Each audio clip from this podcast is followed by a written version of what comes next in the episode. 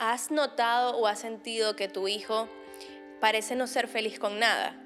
Es berrinchudo, irritable y a pesar de que tú quieras cubrirle todas sus necesidades, él no es feliz. Con eso empezamos el episodio de hoy de La Luna al Sol. Buenas, buenas, bienvenidos al episodio número 5 de la Luna al Sol. Em, digamos que vamos a hablar primero del tema de la red social, ¿no? Antes de arrancar todo esto. Claro, mi nombre es Claudia Siciliano y mi compañera se llama Jocelyn Pereira y estamos de la luna al sol nuevamente. Por favor, recuerden seguirnos en nuestras redes sociales. De la luna al sol y lo van a escribir así, mira. De la luna a, solo una A, L, S O L, de la luna al sol. Sí, sin repetir vocales. Exactamente. Y nuestras cuentas personales también nos pueden seguir, Johnny Tan Loca y... Josie's Healthy Habits. Perfecto, fíjate, hoy escogimos un tema eh, súper interesante, aquellos, aquellos niños que parecen ser niños vacíos. Mira, yo te voy a hablar un poquito, digamos que este, de la experiencia que yo he visto con eh, el alrededor, ¿no? No tengo hijos. Em, y sí, mira, qué sorprendente y una de las cosas que para mí el tema de los niños es muy delicado, muy, muy delicado para mí. Es algo muy bonito, es básicamente la inocencia de una persona que viene a la vida, ¿no? yo soy del pensar de que si tú le ves al nené una, una mirada así como brillante, una sonrisa feliz, es, como, es, felicidad plena, ¿no? Y quizás se puede empezar a notar a un nené que no lo tenga o quizás que tenga ese vacío interno si este tipo de cosas faltan. Lo interesante del tema es que muchos de los padres no se dan cuenta, simplemente pueden observar en el niño conductas de irritabilidad o que simplemente no hacen caso. Te pongo el ejemplo que vi recientemente en un parque de diversiones en Disney. Eh, estábamos en la cola y la, mamá estaba totalmente preocupada y le decía, además fuera, un poco fuera de su control, porque no estaba muy regulada emocionalmente, estaba muy frustrada con ver a su niña eh, sin hacer caso, sin disfrutar del parque. Es decir, la veía y le decía, pero ¿por qué yo hago tanto esfuerzo? Porque literalmente así le dijo, yo hago demasiado esfuerzo para traerte, para hacerte feliz y mira cómo estás, mira los otros niños, están felices y tú no, tú no haces caso, tú te montas en, la, en donde no te debes montar. Y eso me pareció súper interesante, aquella mamá que estaba haciendo tantos esfuerzos, pero a la misma vez ella estaba tan descontrolada y el niño parecía realmente no disfrutar el parque. Ella estaba realmente un poco interesada en lo que era el teléfono, que le prestaran el teléfono, a pesar de que estaba próxima a montarse en una atracción que, que para los niños suele ser un estímulo bastante agradable. Claro, mira, una de las cosas que yo creo em, que es importante todo el tiempo evaluar, y quizás parte de, de toda tu anécdota, es que como nené yo siempre voy a ver a mamá o yo siempre voy a ver a papá, siempre van a ser mis ejemplos de vida. Y la energía que mamá y papá van a transmitir en mí básicamente son, son mi esencia, son mi ser. Entonces, es cierto, quizás hay papás que no se dan cuenta de la carencia que le están mostrando a sus hijos. Es como, disfruta, te quiero ver disfrutar, pero, yo no lo hago. ¿Cómo le estás modelando el disfrute? Si más bien te ves frustrada y desesperada porque disfrute y, y tú estás como de mal humor y gritándole y realmente la niña no estaba haciendo nada indebido, simplemente estaba inquieta. Ok, Ahora, que, mira, porque es que hay muchas cosas que tocan temas tan delicados con, respecto a las actividades de los niños. Hoy en día el tema de que los niños están tanto tiempo metidos en, el PlayStation o digamos que tienen un, un, tiempo prolongado en el que dejan de existir, deja de existir como esta conexión mamá, papá, hijo, actividades familiares juntos porque generan una prioridad sobre todo esto. ¿Es eso o digamos se puede considerar como al final todo en exceso es malo, ¿no? Ahora, eso quizás mentalmente al niño lo, lo exterioriza, lo saca de todo lo que puede ser esa, esa conexión con, con, sus papás, esa conexión con la sociedad, esa conexión con el quien quiero ser. Fíjate lo que está sucediendo y es que todos somos consecuencia de nuestra generación anterior. Eh, generaciones atrás los padres eran muy autoritarios entonces, esos hijos que crecieron en un ambiente eh, familiar autoritario, cuando fueron padres decidieron ser un poco más permisivos. Claudia, tú conociste de la chancleta, Claudia. Yo no. Pero tu mamá sí. Mi mamá, no sé. No sabes, ok. Lo vi, lo vi pasar la chancleta, pero a mí no, porque, no sé, tenían un tema de que como era niña, era como que no. Ok. Un jaloncito de pelo de vez en cuando sí sentí. Ok, ok. Pero la chancleta no. no pasó, ok. Ok, a lo que iba es que somos consecuencias. Si vienes de autoritarios, tú como padre ahora vas a ser menos autoritario, vas a ser más permitivo, más Es verdad, complaciente. es verdad. Y lo que pasó en la generación de ahora es que crecimos sin, sin, sin, ejercer, sin saber ejercer un poco ese rol. No soy autoritario, no soy complaciente. Las exigencias del mundo actual sobre la perfección, sobre buscar el reconocimiento, un buen empleo, también te llevó a ser un padre ausente. Es verdad. Es decir, no sabes ser ni autoritario ni permisivo, simplemente ausente porque también estás un poco buscando tu realización. Claro. ¿Qué llama un padre ausente? Porque cuando yo digo padre ausente, los padres dicen, no, ¿cómo voy a estar ausente si yo estoy pendiente de cubrir todas las necesidades? Además que le dicen, yo trabajo muchísimo para darte todo lo que yo no tuve. Y realmente sí, pero están muy enfocados en lo material. Claro, en darle, en darle, digamos, ese, ese, La felicidad de un juguete, de un carro enorme, es exactamente, ese tema material al niño sin darse cuenta que muy sinceramente, es más, para mu- muestra, yo no sé si a mí una de las cosas que toda la vida me marca es que cuando el nene es chiquito, imagínate, acabamos de pasar por todo este proceso, el arbolito de Navidad, el nene tiene un millón de cajas debajo de ese arbolito. Tiene muchos regalos, pero cuando toca abrir los regalos, ¿qué hace el papá y la mamá de ahora? O no lo sé qué hace. Lo graba.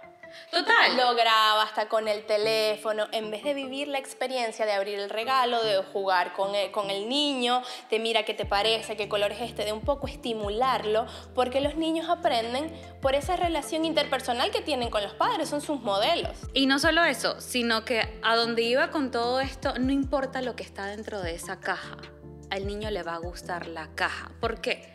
Porque es algo nuevo, es la inocencia de ser nené, es el tema de que con la caja se imaginan un millón de cosas. Pero fíjate que he notado que no necesariamente ahora te gusta el regalo, los niños ahora exigen y quieren ser mere- merecedores de todo, a pesar de que no han hecho gran esfuerzo y que la gratificación debe ser inmediata. Es decir, no necesito esforzarme mucho para tener lo que yo quiero. Y además tiene que estar dentro de, de unos estándares que yo decido. Y eh, lo ves en la casa cuando el niño también... Eso. Pero también dependiendo de la edad. Porque si tú tienes a un nene de dos años, va a ser muy feliz con cualquier cosa que tú le des. Si tú tienes a un nene de tres, es diferente. A mí una de las cosas que me marca enormemente, y quizás también porque yo crecí por el lado opuesto, es que, sobre todo en términos toda la parte latina, creo que, que lo hemos visto, em, esos papás, oh mi Dios, qué complicado esto, esos papás que dicen, me toca personalmente, que si el niño sacó, no sé, 15 en una materia, 15 porque estamos hablando en Venezuela, pero no sé cómo sea el tema de lo de las notas de la cuestión acá. Entonces ahora él se merece, no sé, el carrito, el PlayStation, el, lo que junto. sea que venga. A mí me decían, ese es tu deber. O sea, yo no te tengo que dar algo. Muy sinceramente, tú tienes que sacar 20, amiga, porque eso es lo único que tú haces en la vida. Las buenas conductas pueden ser reforzadas y es lo ideal como para que en, la- en el futuro tenga una mayor probabilidad de que las buenas conductas pasen. Y eso está bien, pero tiene que haber como un criterio de logro. Es decir, no por cualquier cosa tú lo vas a reforzar de una vez, sino al contrario, tú tienes que darle un criterio, una estructura, las normas y los límites son muy, muy necesarios. Y no solamente eso, porque no es lo mismo agarrar y decir, te voy a entregar el PlayStation nuevo, por ejemplo, a nos vamos a ir a compartir en familia una hora, vamos a irnos al parque de Disney, Y los juegos vamos de a mesa. Eso. Respetar turnos, compartir, conversar, la empatía. Hay muchas cosas que se desarrollan por el simple hecho de la relación interpersonal.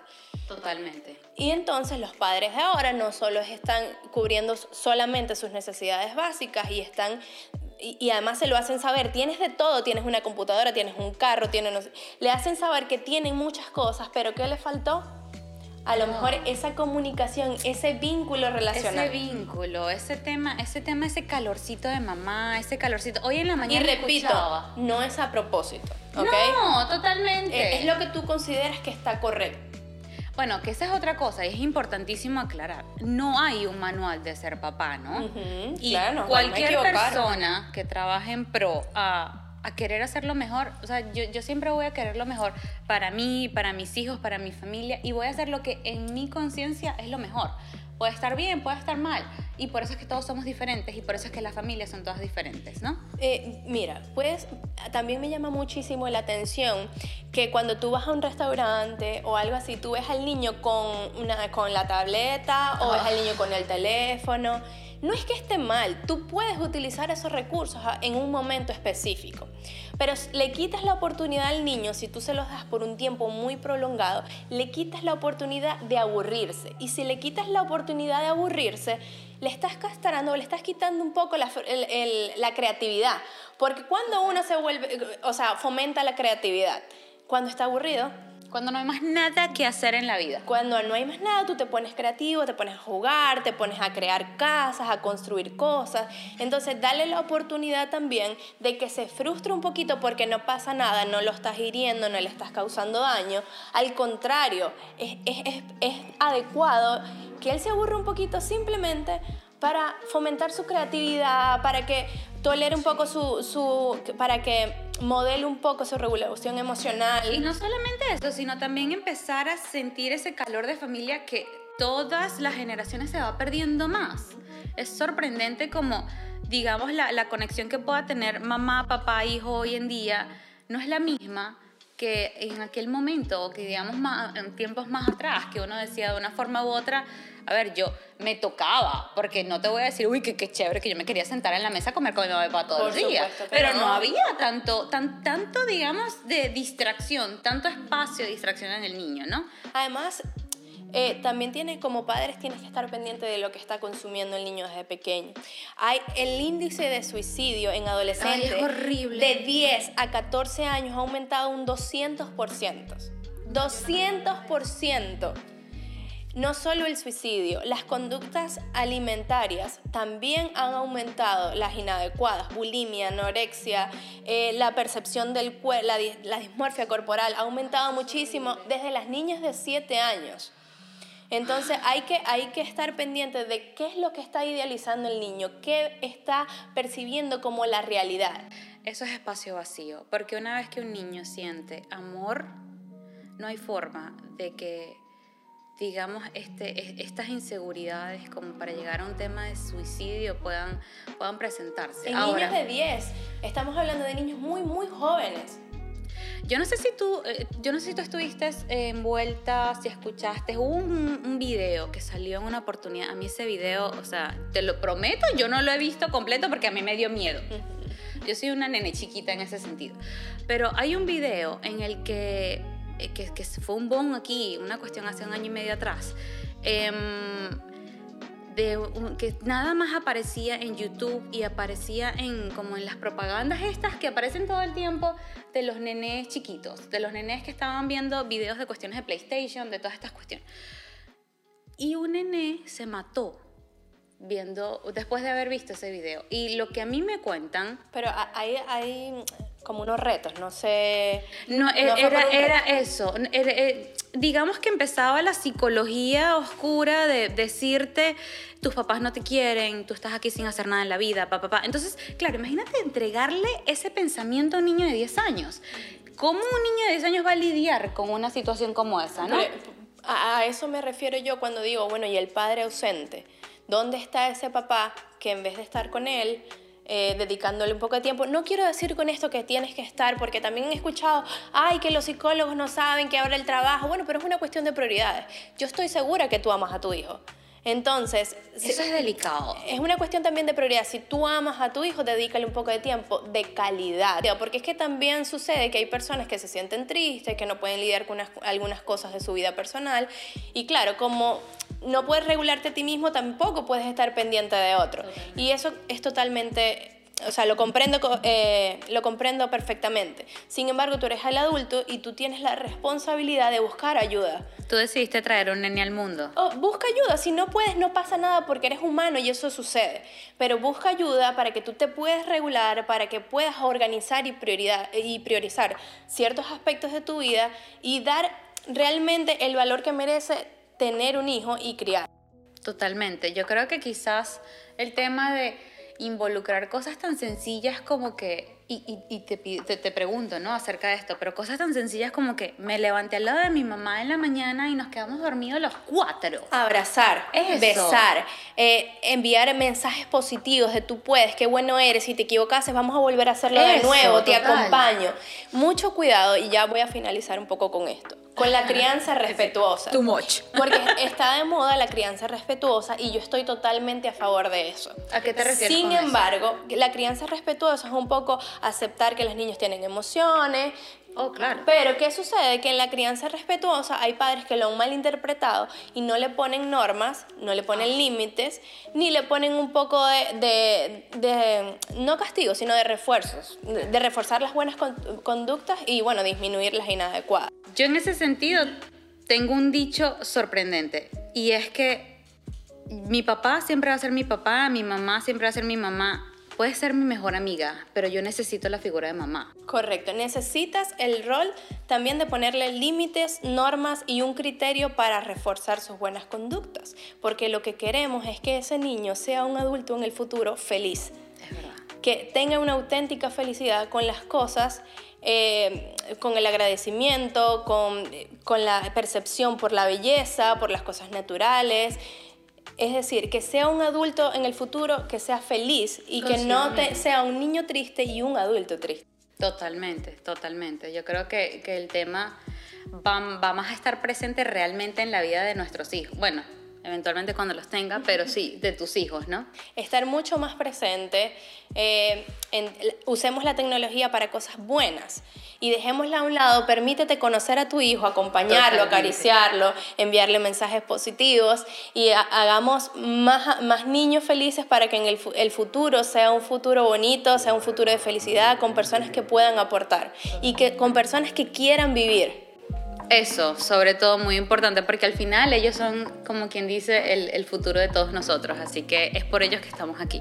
Correcto. Nuevamente la invitación es a que nos, sigan en nuestras redes sociales, a que nos dejen sus comentarios, sus mensajes y algunos temas que quisieran que, pudiéramos conversar acá. Que sigamos tocando, así que ya saben, síganos de la luna al sol. Ah, mi nombre es Jocelyn Pereira. Y mi nombre es Claudia Sicilia. Gracias, gracias, gracias por habernos escuchado hoy.